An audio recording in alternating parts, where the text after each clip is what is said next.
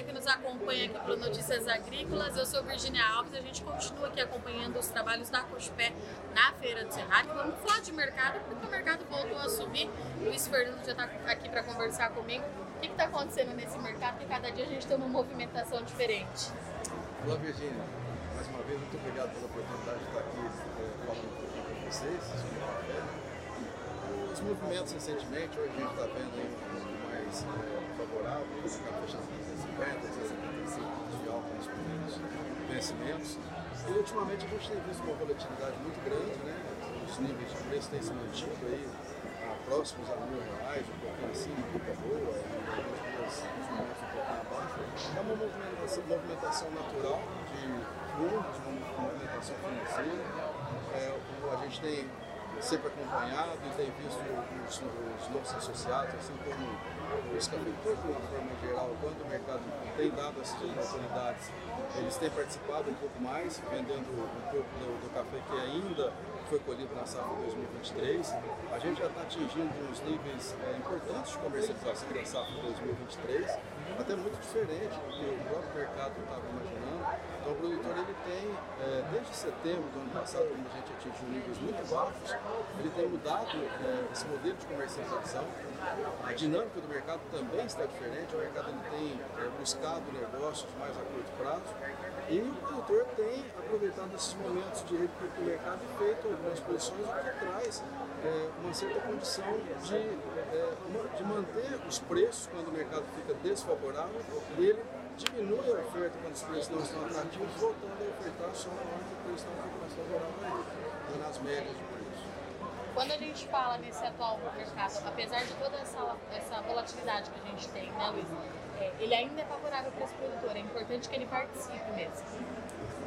O produtor estava muito. Ele, nos últimos meses, nos últimos anos, ele deixou de participar mais ativamente dos mercados futuros, que é uma excelente ferramenta porque eu vou, vou, dizer que é uma ferramenta que trouxe uma condição é, para a cafeicultura totalmente diferente do que a gente viu no passado.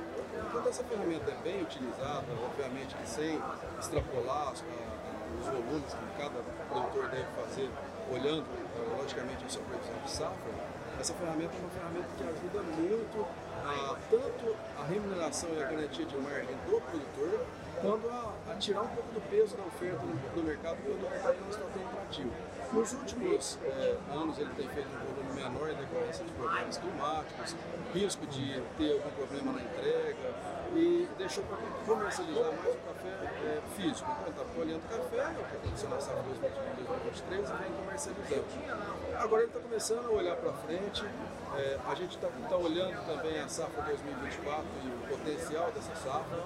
Não é uma super safra, como já tem sido pregado por muitos participantes do mercado aí.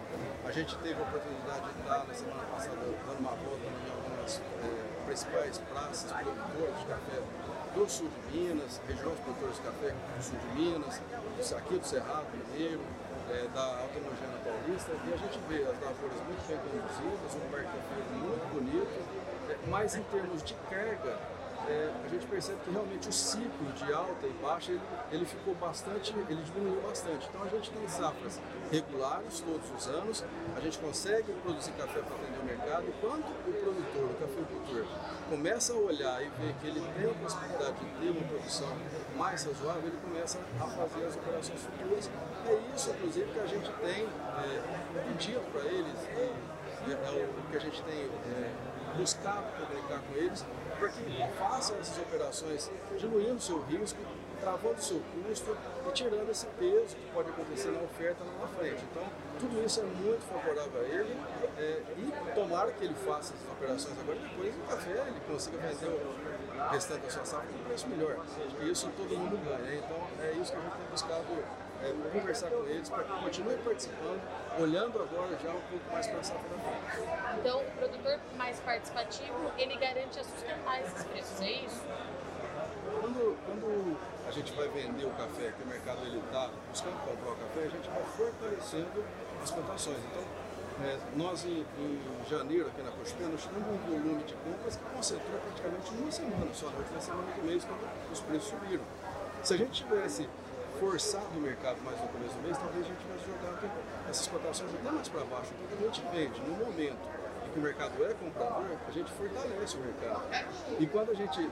É isso que a gente tem que falar com os nossos cooperados e os uh, cafeicultores em geral, para que a gente ofereça café e busque as alternativas comerciais nos momentos em que o mercado está comprador, para a gente não realmente tirar esse peso no momento que o mercado está ruim.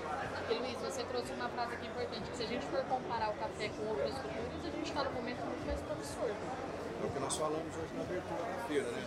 Nós estamos pedindo, recomendando para os nossos associados que olhem ah, o potencial produtivo, é, busquem avaliar a margem, é, administrem a margem, o lucro realmente não vai trazer prejuízo, é, é, matar ninguém, o lucro sempre vai ser é, uma, uma maneira dele continuar reinvestindo na, na, sua atividade. E se ele conseguir fazer isso com uma parte da sua safra agora e a outra parte que ele fica livre, ele puder é, aproveitar os outros momentos que também a gente, provavelmente a gente vai ter, nós vamos conseguir construir um mercado um pouco mais favorável a ele. É isso que a gente tem empregado para ele. E quando a gente é, compara a cafeicultura, inclusive com outras culturas, a gente vê que a margem do café, o momento do café, ele está mais favorável do que as outras culturas. O que aconteceu com, com, por exemplo, com a soja recentemente. Então a gente não pode perder essas oportunidades. Se a gente tem oportunidade, a gente está vendo potencial produtivo pela frente aí, nós temos que realmente garantir margem e esperar os momentos que a gente tem oportunidade de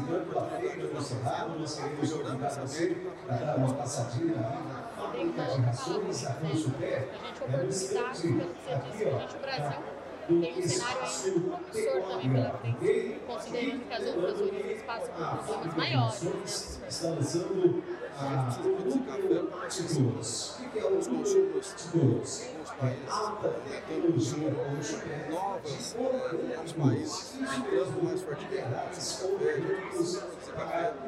Os outros países produtores de café tendo sérios problemas de produção e é uma grande oportunidade para o Brasil atender esses mercados que estão surgindo, além dos mercados. Então isso pode ser uma oportunidade para os cafés do Brasil atender todos os mercados do país, de produção para suprir essa demanda que está vindo. Obrigada, Luiz Fernando. Esse é o mercado, então, nosso destaque do mercado com o Luiz Fernando aqui direto da Cochupé. Eu agradeço muito sua audiência e companhia. Já já a gente está de volta.